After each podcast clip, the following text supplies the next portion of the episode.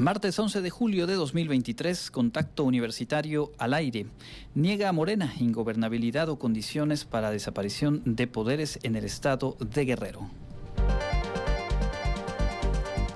Más de 700 jóvenes fueron atendidos por la Liga de la Lectura en Yucatán y Campeche, proyecto impulsado por la UADI. Estos datos corresponden a este 2023.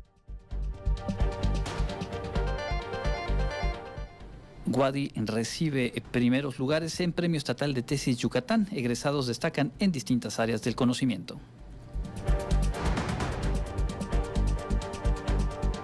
Y platicaremos sobre la oferta de educación continua de la Facultad de Matemáticas, opciones abiertas hacia el próximo semestre. Con esta y más información arrancamos Contacto Universitario.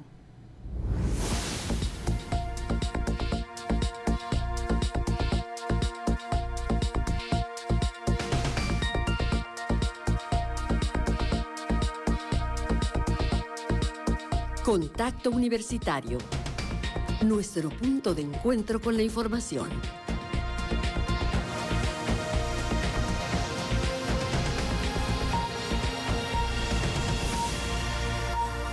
Contacto Universitario Hola, ¿qué tal amigas y amigos de Radio Universidad? Qué gusto saludarles en esta tarde de martes. Tenemos la información que se ha generado en la Universidad Autónoma de Yucatán en las últimas horas y también revisaremos lo más destacado del plano local, nacional e internacional. Una disculpa por la demora, ya estamos al aire y agradezco a Norma Méndez y a Ángel Zib en los controles de radio y de Facebook Live respectivamente, con la posibilidad de enlazarnos y acompañarle hasta donde nos sintonice. Por lo pronto, Vamos directamente con la información universitaria y es que hay asuntos que son relevantes sin duda.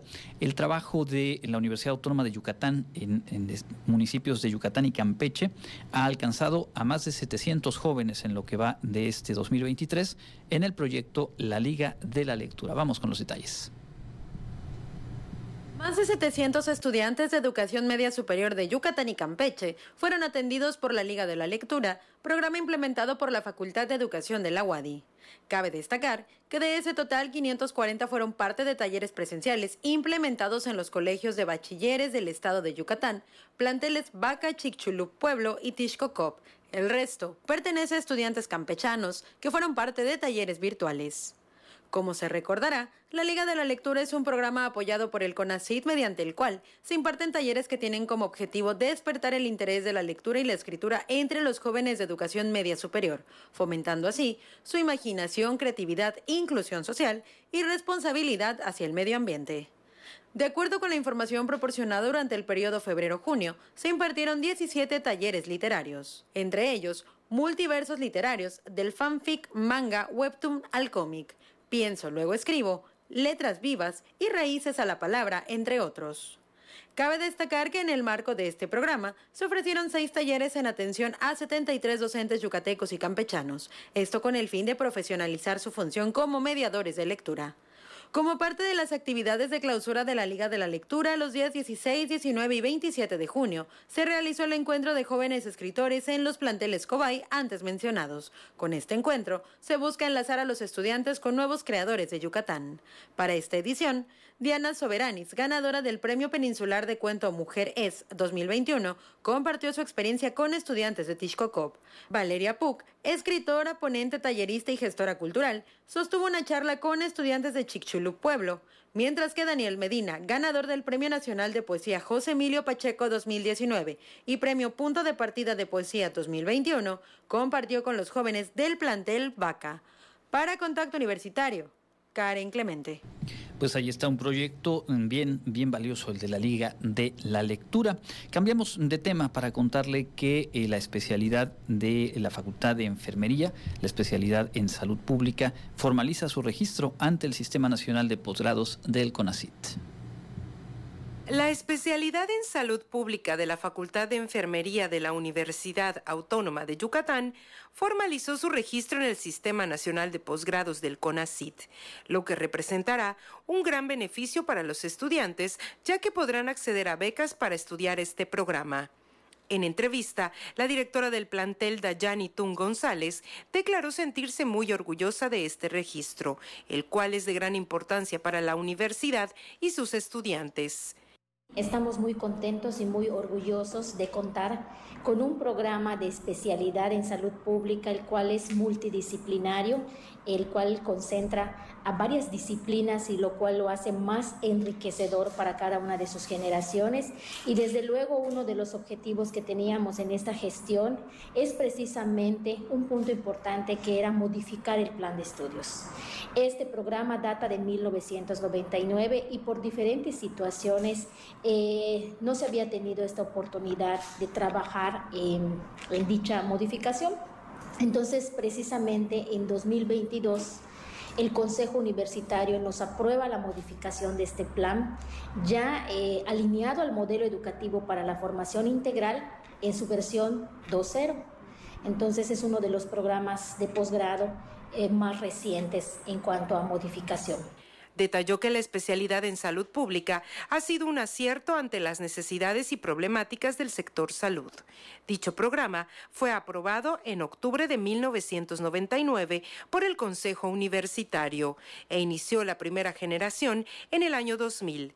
Además, fue creado correspondiendo a un estudio de mercado laboral y necesidades de conocimiento en los profesionales de diversas disciplinas para responder a desafíos en salud pública del momento.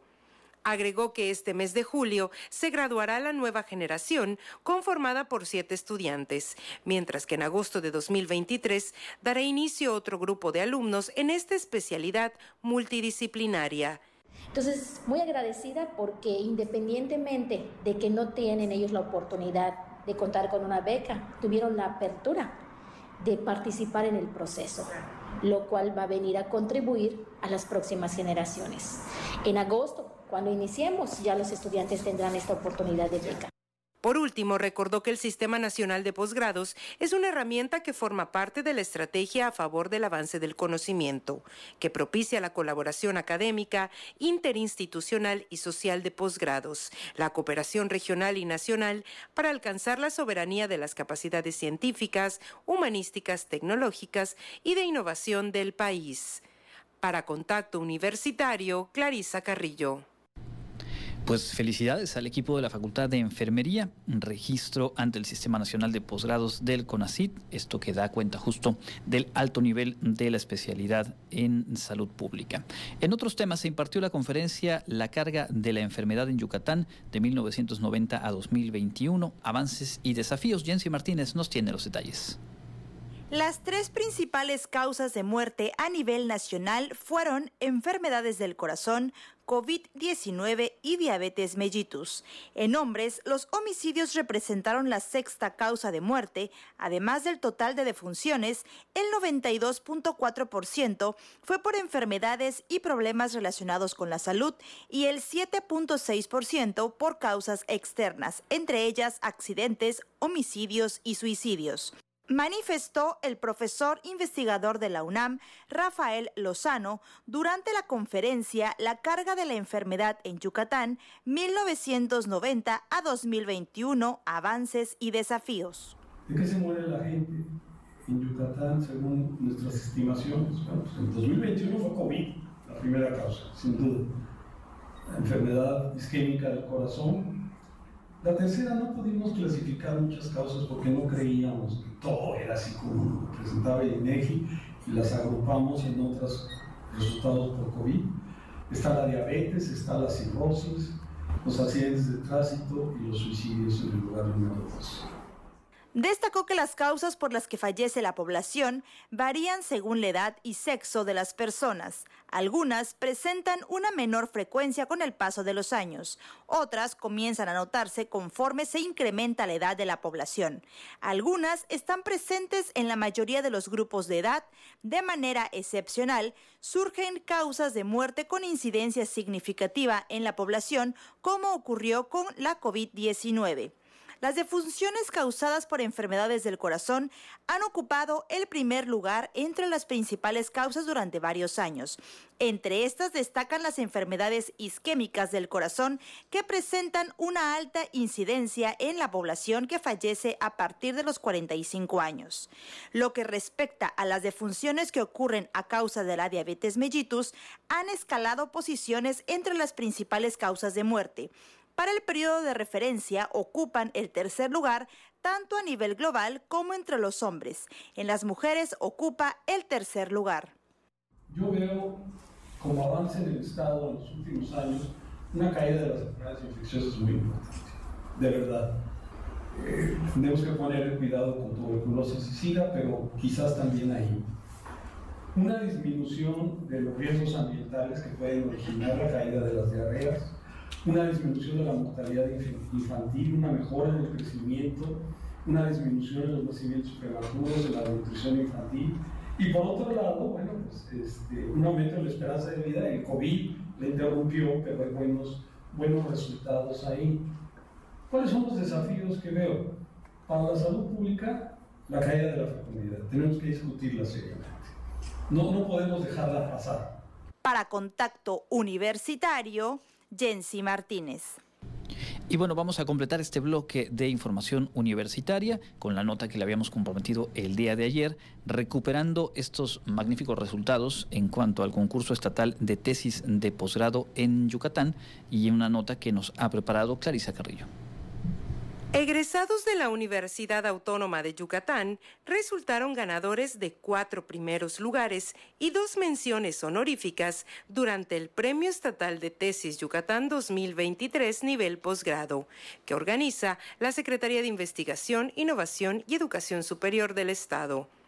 El coordinador de posgrado e investigación de la UADI, Ramón Peniche Mena, recordó que este certamen busca reconocer el trabajo de investigación y esfuerzo realizado por estudiantes de posgrado para concluir sus estudios de ese nivel, motivando el desarrollo de trabajos de impacto en los sectores social y económico del Estado. La, intencionalidad que tiene la Secretaría de Investigación, Innovación y Educación Superior es, por un lado, por supuesto, reconocer ese trabajo y ese esfuerzo que han venido haciendo todos estos jóvenes y estas y estas compañeras también que defendieron su tesis en cualquiera de esos niveles que te decía y por supuesto también motivar un poquitito más el desarrollo de estos de estos trabajos que tuviesen impacto en nuestro estado. En esta ocasión, se otorgaron siete premios a las tesis mejor evaluadas en cada una de las áreas del conocimiento, físico, matemáticas y ciencias de la Tierra, biológica y química, medicina y ciencias de la salud, humanidades y ciencias de la conducta, ciencias sociales, biotecnología y ciencias agropecuarias e ingenierías. En el caso de la universidad, resultaron ganadoras cuatro tesis en ciencias sociales, humanidades y ciencias de la conducta, ingenierías y medicina y ciencias de la salud. Los galardonados y sus respectivos trabajos fueron Paulina Martínez Isidro con el pensamiento filosófico del pueblo maya sobre los procesos productivos del solar, Silvia Georgina Sousa Castillo con educación y teatro popular en una comunidad maya de Yucatán. Ana Maribel Pilar Escalante Mañé con efectos toxicológicos de los lixiviados del relleno sanitario de Mérida, Yucatán, tratados con fentón adsorción, así como Emily Guadalupe Martínez Valderrama con el trabajo Estudio de la microbiota vaginal y la infección del virus del papiloma humano en un grupo de mujeres que tienen sexo con mujeres. Por último, Peniche Mena destacó que la universidad también recibió dos menciones honoríficas en las áreas de biotecnología y ciencias agropecuarias y ciencias sociales. Para Jonathan Jafet U. Narváez y Sinue Estrada Carmona, respectivamente. Para Contacto Universitario, Clarisa Carrillo. Bueno, pues ahí está la información. Vamos a nuestra sección de entrevista hoy aquí en Contacto Universitario.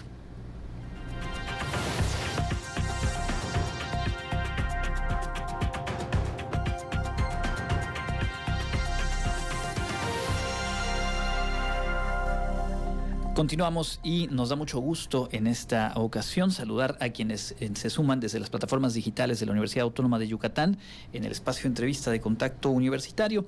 Hoy vamos a compartir detalles acerca de la oferta de educación continua de la Facultad de Matemáticas para el próximo semestre. Hay opciones muy interesantes que estoy eh, seguro pues van a ser de utilidad difundir para nuestra audiencia. Para ello se encuentra con nosotros la maestra Viviana Ascorra Novelo, coordinadora de educación continua de la Facultad de Matemáticas. Bienvenida, maestra. Gracias. Está también con nosotros el maestro Luis Basto Díaz y el maestro Henry Pantí Trejo. Bienvenidos, gracias por acompañarnos. Muchas gracias. Bueno, maestra, creo que antes de ir al detalle de, los eh, diplomados y lo que se va a estar realizando el próximo semestre, vale la pena eh, subrayar, compartirle a la audiencia el por qué dentro de las tareas de las distintas facultades de la universidad hay un espacio específico, especial, importante de educación continua. ¿Por qué y, para qué la utilidad de construir esta, esta oferta y de que los profesionales se sigan manteniendo eh, actualizados? Claro, sí, nuestra intención es seguir formando profesionales que incurran en distintas áreas, bueno, en las que tienen impacto y bueno, que sean altamente capacitados y puedan desarrollarse y actualizarse en sus áreas principalmente. ¿Qué tanto en el área de matemáticas se ha logrado, digamos, afianzar este vínculo entre profesionales, egresadas, egresados y el trabajo de educación continua de la facultad? Bueno, eh, sinceramente soy eh, nueva en esta área, eh, pero sabemos que, que la Facultad de Matemáticas tiene un gran impacto en el desarrollo de software, en la parte de capacitación de, estadística, también en el uso de herramientas computacionales, así que digamos que, que es un área que ahora en, en el actual siglo XXI con la emergencia de las tecnologías es incluso ya demandante y necesario.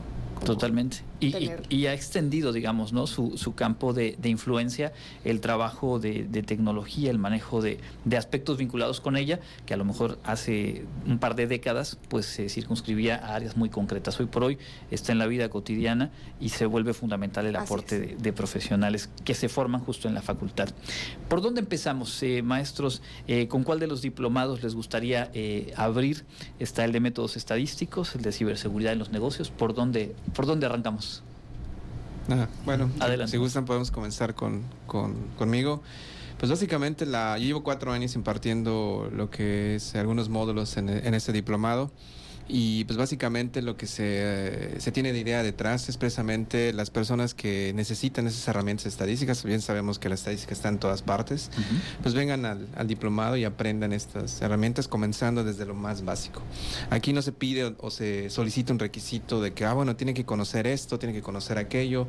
Si es importante, digo, deseable de alguna forma, pues que hayan llevado algún curso y que conozcan más o menos, porque en algunas ocasiones ha tocado recordar y a veces es un poco más fácil recordar que, digamos, tener que aprender de nuevo. Y bueno, incluso gracias a la virtualidad, bueno, a tener esa oportunidad de dar los cursos en, en línea, pues hemos tenido incluso este, alumnos de, pues, de diferentes partes de, de, la República. Sí. Y en alguna ocasión tuvimos a alguien de, de España digo, era una persona que se fue a hacer su doctorado para allá, pero quería tomar el, diplomado, le tocó desvelarse, pero bueno, estuvo con nosotros en, esto, ¿no? Entonces, eh, diplomado, bueno, en la parte de métodos estadísticos son cinco módulos y comenzamos, como comenté, es lo más básico, que es estadística después venimos con las técnicas de muestreo, después cómo se analizan las muestras y se concluyen con relación de variables, ¿no? Todo tratado de que sea a nivel básico. Básico en el sentido de que, bueno, no, repito, no necesitan mucha exigencia. Y en cuanto a conocimiento de cómputo, pues pedimos que conozcan un poco Excel, ¿no? Por así decirlo, para que pues comiencen a trabajar. Sin embargo, han habido este, personas que pues igual no se acuerdan, no lo utilizaron, pues ahí mismo van. Desde ahí mismo pueden irse capacitando, digamos, nivel básico de Excel y conocimiento básico sobre estadística, que al final también es una herramienta que incide, impacta en todas las áreas. Yo recuerdo que estudiando comunicación social, de repente uno se topaba con que había que estudiar estadística y ya después en el trabajo de tesis y de investigación se vuelve un elemento fundamental. Maestra, las matemáticas están en todo. Así es. Aunque algunos huyamos a veces de ellas, ¿no? Así es.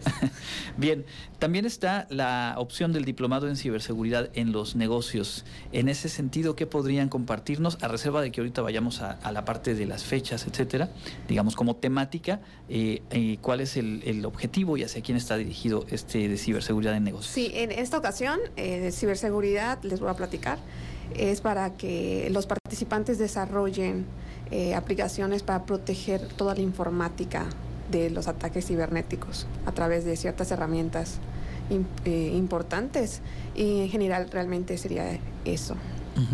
es, es obviamente un tema también de mucha vigencia lo hemos vivido incluso en nuestros dispositivos personales, pero si pensamos en el ámbito de los negocios, pues también queda muy en claro el por qué es importante tener eh, expertas, expertos justo en cómo estar. Y si hay un área donde se tienen que actualizar, tiene mucho que ver justo con este desarrollo tecnológico. Otra de las opciones es la de herramientas computacionales para el análisis de la información. Maestro, cuéntenos, por favor. Sí, claro que sí. Este diplomado, eh, pues al igual que los otros, es muy práctico, eh, es para profesionistas del área de estadística, del área de actuaría, egresados o que están a punto de egresar inclusive, y para cualquier profesionista que desee analizar los datos, analizar información.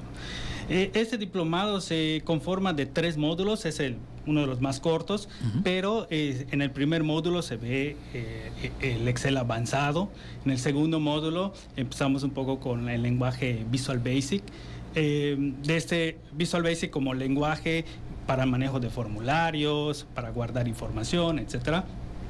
Y en el tercer módulo, este, ese, módulo es, normalmente yo me encargo de ese módulo, es para el manejo de base de datos, en donde el usuario puede tener una gran cantidad de datos, información que quisiera analizar y que junto con Excel como herramienta, Visual Basic como lenguaje y después para dónde quiera almacenar esa información, manejarlo a través de una base de datos específica. Nosotros manejamos aquí MySQL y el lenguaje SQL, que es el de, el de facto para tratar bases de datos. Entonces están, digamos, estas primeras tres de las que ya hablamos, diplomado en métodos estadísticos aplicados, el diplomado en ciberseguridad en los negocios, el diplomado en herramientas computacionales para análisis de información y también está el diplomado en aprendizaje automático, que es un término que realmente despierta mucha curiosidad. Maestra, cuéntenos, por favor. Sí, este diplomado prácticamente se va a desarrollar aplicaciones de aprendizaje automático basado en redes eh, neuronales profundas y utilizando herramientas open source. E, esto es como tratar de entender qué es lo que pasa detrás de ChatGPT, que es ahora el boom. Claro. Y que, cómo podemos utilizarlo esto para, pues, para cada área profesional. Es decir, que eh, quienes participen en este diplomado no solo van a entender y van a poder aprovechar mejores herramientas, sino eventualmente configurar alguna herramienta similar. Así es. Qué interesante. la verdad es que cuando uno se adentra muy por encimita, pero a todo este tema de, de, la inteligencia artificial, se sorprende y a la vez pareciera ser como un ámbito inaccesible para los mortales. Y me queda claro que en nuestra propia universidad tenemos expertas, expertos, pues que tienen la llave para comprenderlo y para poder aprovechar eso en, nuestras áreas. ¿Cómo poder consultar la información más a detalle? ¿A través de qué página? ¿A través de qué redes sociales? Para la gente que nos escucha y que bueno, ahora espero haya tomado nota de las opciones, pero que finalmente hay un proceso, digamos, para registrarse y ya poder participar. Es correcto. Eh, estamos en Facebook como vinculación FMAT, F mayúscula, M mayúscula, A, T.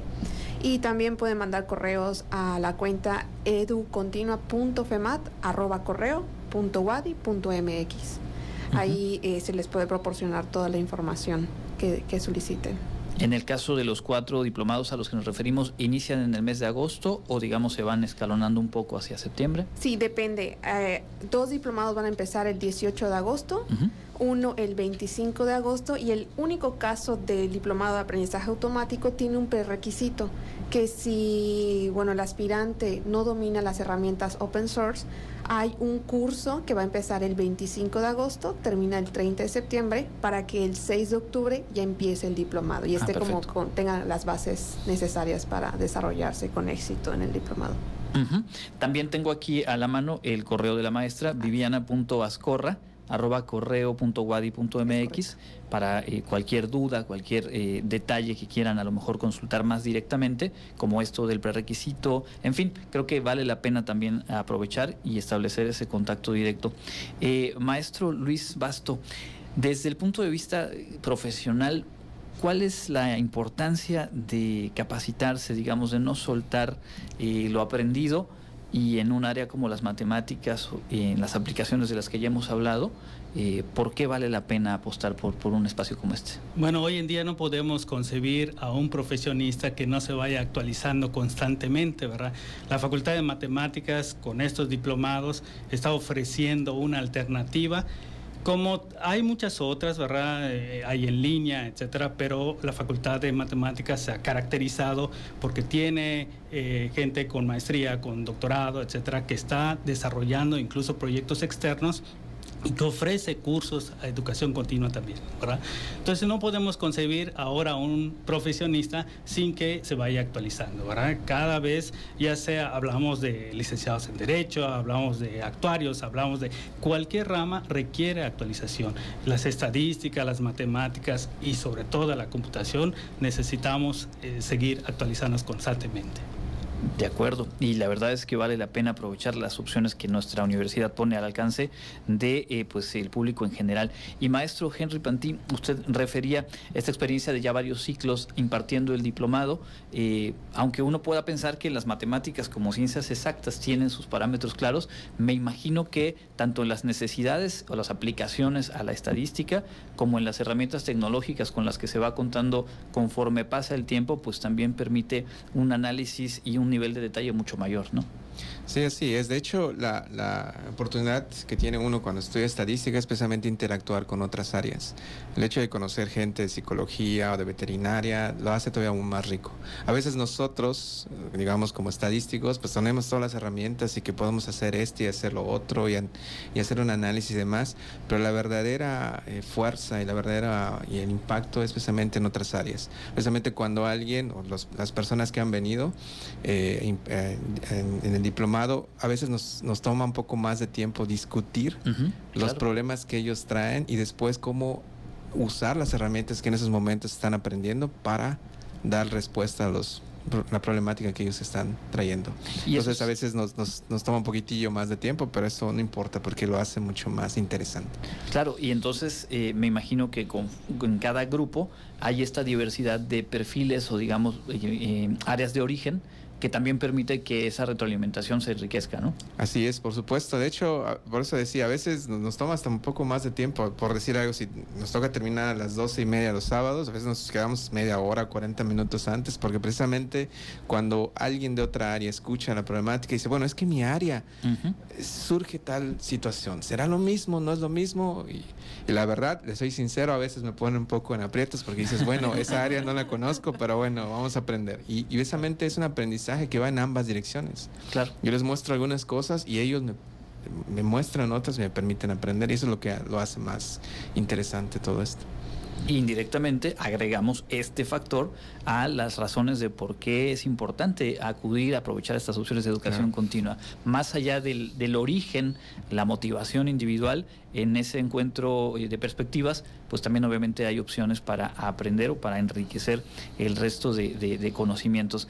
Maestra Viviana, eh, me imagino que en cuanto a horarios, ahora tome nota, sábados por la mañana, quizá viernes por la tarde. Es. digamos, algo amigable con la gente que tiene, obviamente, un, trabajo eh, fijo. Y preguntar sobre la modalidad, en este caso, de los que hemos platicado. Eh, ¿Será virtual, será híbrida o, cómo, cómo, está definido? Sí, los cuatro diplomados y el curso son totalmente a distancia. Es decir, vamos a usar una plataforma que es Moodle, en nuestro caso le llamamos Educon, y vamos a usar videollamadas los viernes, como bien dijiste, en la tarde y los sábados en la mañana. Viernes tres horas, sábados cinco horas, eh, a través de la plataforma Microsoft Teams.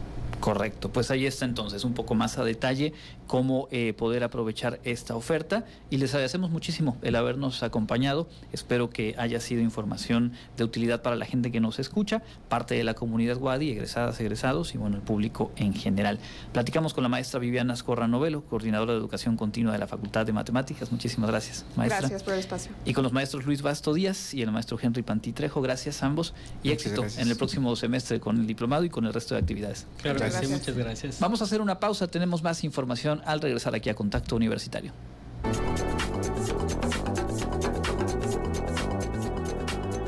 El Comité Institucional para la Atención de Fenómenos Meteorológicos Extremos de la UADI informa que este martes 11 de julio tenemos un ambiente muy caluroso con cielo medio nublado. La máxima temperatura estará en 39 grados Celsius y la temperatura mínima será de 24 grados en el amanecer de mañana miércoles. En la ciudad de Mérida, centro y oeste, la temperatura máxima será de 39 grados y la mínima de 24. En la costa se esperan temperaturas máximas de 35 grados y mínimas de 23, con cielo despejado. En el sur y sureste del estado, la temperatura más alta será de 39 grados y las mínimas de 24. El cielo estará medio nublado y con lluvias. En el este y noreste de Yucatán tendrán como máximo 39 grados y una temperatura mínima de 23. Para Contacto Universitario, Elena Pasos.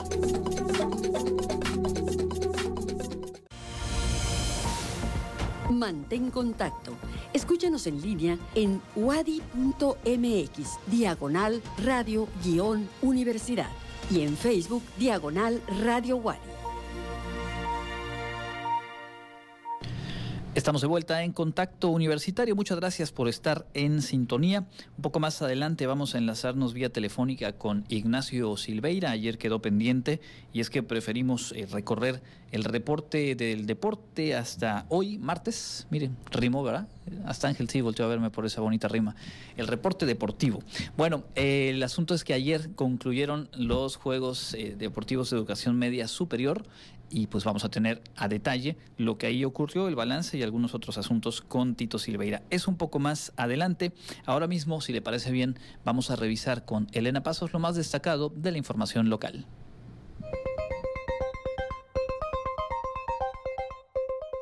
En información local, el director general del Instituto Nacional de Antropología e Historia, Diego Pretio Hernández, dio posesión al arqueólogo José Francisco Javier Osorio León como nuevo director de la zona arqueológica de Chichen Itza, quien hasta el momento se desempeñaba como titular del proyecto arqueológico de investigación, conservación y mantenimiento mayor de este sitio patrimonial.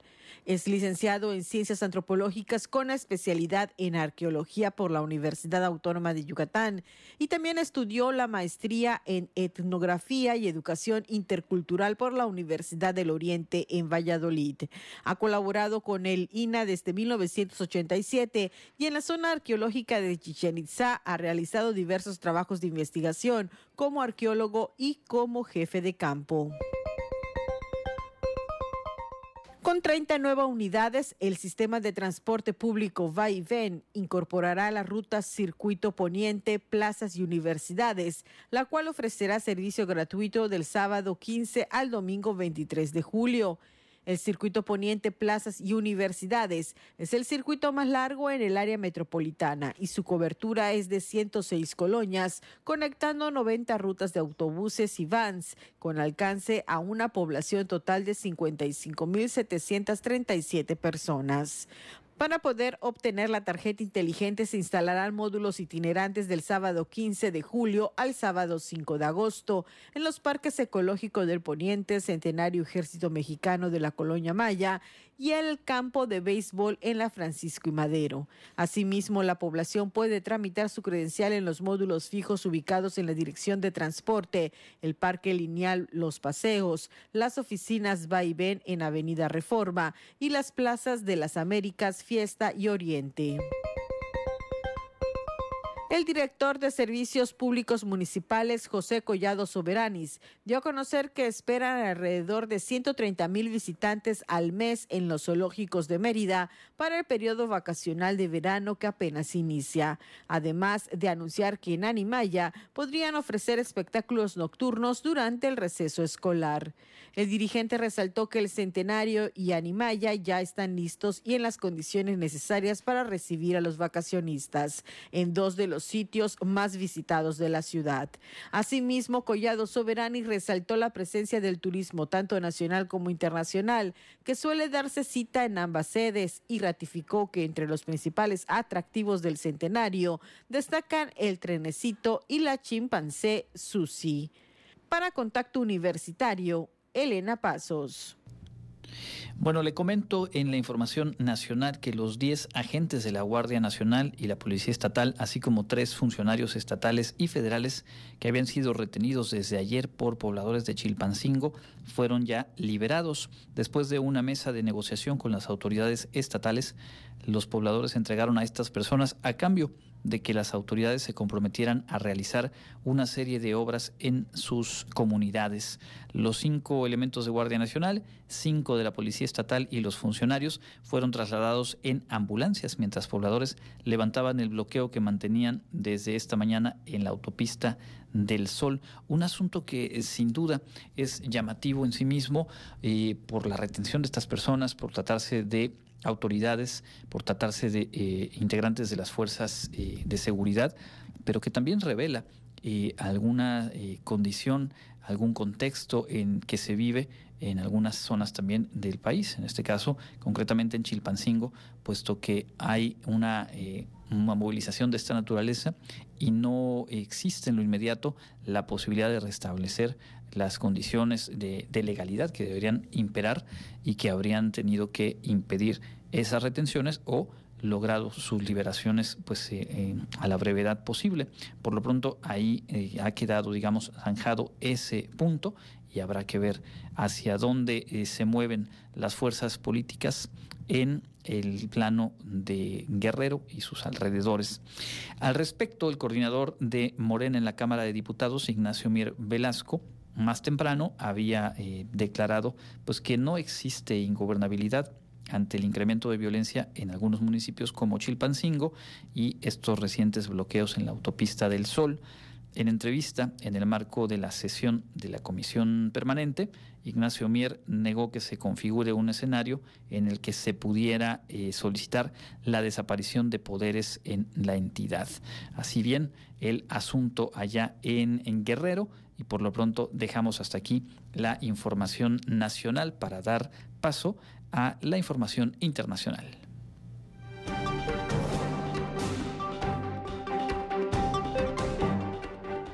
En el ámbito internacional, el gobierno de Cuba rechazó la presencia de un submarino nuclear estadounidense en la bahía de Guantánamo, que permaneció tres días a partir del 5 de julio, y la calificó de escalada provocadora, según un comunicado del Ministerio de Relaciones Exteriores cubano divulgado este martes. El gobierno cubano se queja desde hace tiempo de la base naval estadounidense en el extremo oriental de la isla y se niega a aceptar el pago de Estados Unidos por la base, que es anterior a la revolución de Fidel Castro de 1959. El comunicado también señaló que la permanencia de la base solo persigue el objetivo político de intentar ultrajar los derechos soberanos de Cuba y añadió su utilidad práctica en las últimas décadas se ha limitado a operar como centro de detención, tortura y violación sistemática de los derechos humanos de decenas de ciudadanos de varios países.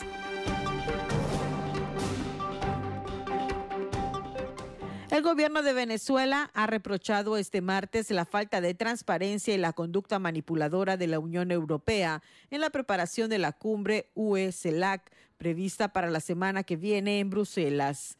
El ejecutivo de Nicolás Maduro ha emitido un comunicado en el que suscribe las denuncias formuladas por el gobierno cubano, que en la víspera advirtió también de que esta actitud de la Unión Europea pone en riesgo el éxito de la reunión. Pese a sus críticas, Venezuela se ha comprometido, al igual que Cuba, a hacer presencia en la cumbre con espíritu constructivo y aportar en aras de edificar una agenda a largo plazo en beneficio de los estados de la Unión Europea y de la CELAC. En la previa, el ministro de Exteriores de Cuba, Bruno Rodríguez, denunció que la Unión Europea estaba tratando de imponer formatos restrictivos, divisivos, que imposibilitaban discusiones directas y transparentes, a la par que se trata de ocultar a la prensa el contenido de los debates. Rodríguez destacó la importancia de la cumbre porque los líderes de ambas regiones volverán a reunirse tras ocho años de no hacerlo, en un contexto internacional muy complicado.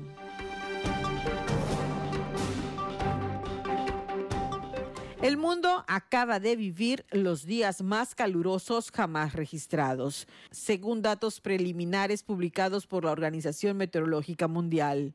El nuevo nivel de calor del planeta se hila al mes de junio como el más cálido que se haya documentado, con temperaturas sin precedentes en la superficie de los océanos y la menor extensión de hielo antártico jamás vista.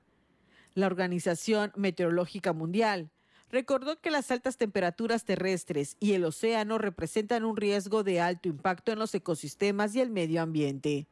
El jefe de esa agencia de la ONU para el monitoreo del clima explicó que el Océano Atlántico también batió récords de calor con una temperatura superficial del 1.5 grados centígrados por encima de la media histórica, un calentamiento considerado sin comparación.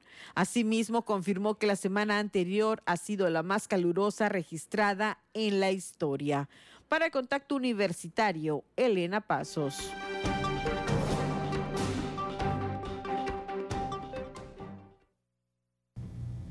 Ahí tienen la información internacional y ya está en la línea telefónica, como le había anticipado, nuestro compañero Ignacio Tito Silveira en su última colaboración de este semestre. Tito, muy buenas tardes. Ayer se puso punto final a los JUDEMS, la competencia eh, de nivel eh, educación media superior organizada por la UADI. Cuéntanos, por favor, los detalles. ¿Qué tal, querido profesor? Un gusto saludarle. Y sí, ayer dio final el, la edición, la séptima edición, la edición 2023 de los JUDEMS en el auditorio eh, Eduardo Ursáis del campus de Ciencias Sociales. Ahí estuvo la ceremonia en donde se premiaron a todos los ganadores de las disciplinas de conjunto que participaron en esta edición. Fueron en total 54 escuelas de Mérida y del interior del estado que participaron de los 12 eh, 12 de 14 sus subsistemas de educación media superior, que incluye también a lo que viene siendo la parte de las incorporadas a la UADI y las, las que son de la UADI, las tres prepas bachilleratos de nuestra universidad, en una ceremonia muy emotiva en donde se premiaron a más de 18 escuelas en los tres primeros lugares de bandas de guerra, baloncesto, béisbol, escolta de bandera, fútbol de sala, fútbol, soccer, handball, softball y voleibol. Ellos fueron los que estuvieron premiados en esta ceremonia en donde se reunió a mucha gente, la verdad, y estuvo con este nuevo escenario dando una nueva cara de algo que es lo que va mejorando los JUDEMS que año con año van sumando más participantes en esta edición, más de 1.500 en total los que se reunieron abriendo la pauta para todas las escuelas bachillerato del interior del estado, del estado de Yucatán. Correcto, pues enhorabuena para las y los ganadores y en general para quienes formaron parte de esta fiesta deportiva. También concluyó eh, en las actividades de este semestre de las asignaturas libres parte del trabajo del PICFIDE. Así es, terminado el periodo de clases de verano en donde se ofertaron 19 asignaturas libres deportivas por parte del PICFIDE para este curso de verano. Fueron 288 estudiantes repartidos en todas las materias de este periodo intensivo de verano 2023. Hubieron asignaturas como actividad física, eh, danza jazz, pensamiento estratégico, mediante juegos en línea, desarrollo psicomotriz a través del balonmano, hockey sobre paso en niveles básico, intermedio y avanzado, gimnasia, karate, también kickboxing, otras artes marciales, taekwondo, eh, tochito bandera, ultimate frisbee, espíritu de juego y muchas otras como el voleibol que fueron las que estuvieron presentes. Destacaron el hockey sobre pasto y el ultimate frisbee que estuvieron eh, que se abrieron para todos los estudiantes de iniciación que deseaban participar en esta asignatura y sumar créditos, lo que pues también da una pauta para crear nuevas selecciones, nuevos equipos de cara a lo que va a ser las futuras competencias, que es una de las estrategias o de los objetivos que tiene las asignaturas libres, aparte de llevar pues el ejercicio a, todo, a toda la comunidad universitaria, también ser semillero de nuevos deportistas. Correcto. Y bueno, nos toca cerrar este enlace con una noticia pues que no es positiva, pero finalmente pues es lo que eh, se alcanzó en la Liga Premier. Entiendo que los Jaguares de la Wadi han quedado eliminados. Quedaron a unos minutos de conseguir el pase a la final el equipo de los Jaguares de la Guardia en la categoría cadetes de la Liga Premier. Disputaron el domingo por la mañana en el Carlos Iturralde en casa de los Venados contra el equipo de los Venados. En el partido de vuelta de las semifinales, el partido llegó con un marcador uno a uno después de un partido jugado en casa de los Jaguares y Comenzaron los de la Guadi con el marcador a favor 1 por 0, pero en el minuto 85 una jugada polémica en el área del portero Jaguar fue señalada por el árbitro central como mano por uno de los defensivos, por lo cual se tuvo un penal que terminó anotando el equipo de Venados y con eso el marcador empatado a dos goles en el global, terminó después de los 90 minutos y por posición de la tabla, el equipo Venados terminó avanzando a la siguiente ronda, así que no perdió el equipo Jaguar, pero posición, por posición en la tabla quedó eliminado y quedó cerca de la final de la categoría cadete en la Liga Premier. Bueno, pues ni hablar, ahí queda esta participación Jaguar en la Liga Premier y también aquí queda la participación de Tito Silveira en este semestre en contacto universitario, como siempre, nuestro agradecimiento y el reconocimiento a tu profesionalismo, Tito, y a la posibilidad de, con tu información, con el trabajo del PICFIDE, eh, poder actualizar a la audiencia de este espacio informativo de lo que ocurre a lo largo de las semanas. Muchísimas gracias, Tito. Un gusto siempre comentarles la información deportiva de nuestra universidad y estaremos en espera de que arranque el próximo semestre para más información de deportes. Muy bien, pues que disfrutes las merecidas vacaciones y nosotros vamos a despedir el informativo escuchando la agenda universitaria. Aprovecho para agradecer a quienes conforman el equipo de producción de este informativo, a Ángel Zib en la transmisión de Facebook Live, a Norma Méndez en los controles técnicos de Radio Universidad y por supuesto a ustedes por haber estado en sintonía. Mi nombre es Andrés Tinoco, que tengan una excelente tarde y nos escuchamos mañana.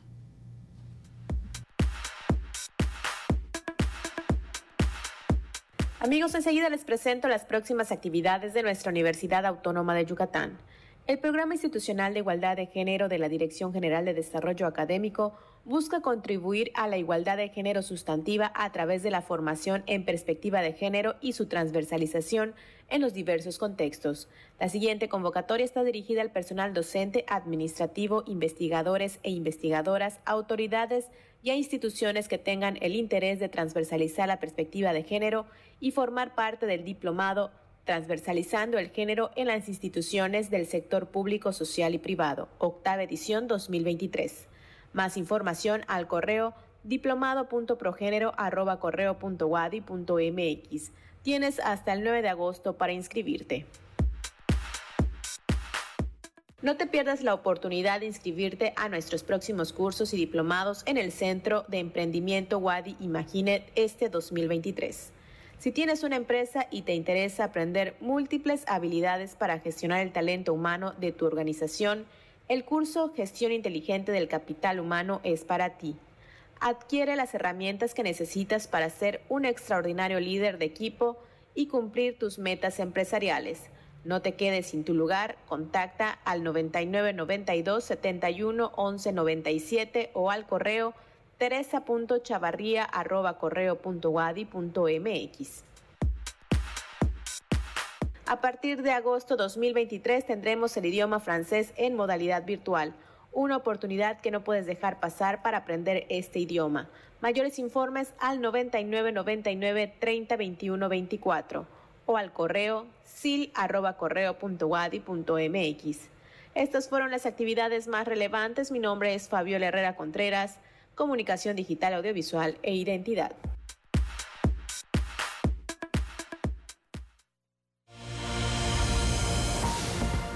Contacto Universitario, nuestro punto de encuentro con la información. Una producción de la Coordinación de Comunicación Institucional de la Universidad Autónoma de Yucatán.